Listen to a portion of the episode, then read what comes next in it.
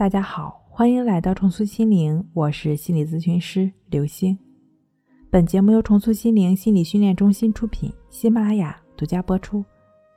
今天要分享的内容是两个方法，强迫抑郁症自我康复的良方。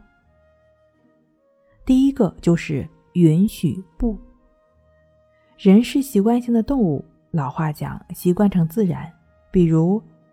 长期吸烟的人，如果想戒烟，他需要克服的不仅仅是对尼古丁的生理依赖，更要斩断抽一根就能解闷消乏的心理依赖，更要对瘾说不，不要被瘾牵着鼻子走。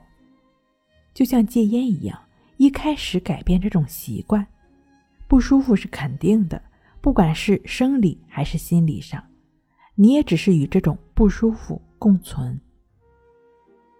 强迫抑郁症的疗愈也是如此。药物虽然可以快速改善症状、补充脑内神经递质，但性格的缺陷如果不改变，还是会被强迫的心瘾牵着鼻子走。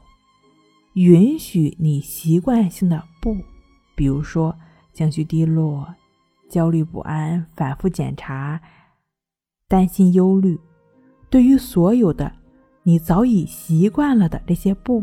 就只是允许而已。注意，不是允许就舒服了，就不难受了，这是对允许偏差的理解。所谓允许，其实是你放手，不再去抓，因为这个世界上就没有哪一种事物是永恒不变的，都是不断变化的过程。不管你是有意识还是无意识的，都停下继续作为，就是允许的开始。第二。保持觉知的正念练习。曾国藩十二条修身法中有一条主静的是：每日不拘何时静坐四刻，体验来复之人，体验来复之人心，正位宁命，如鼎之静。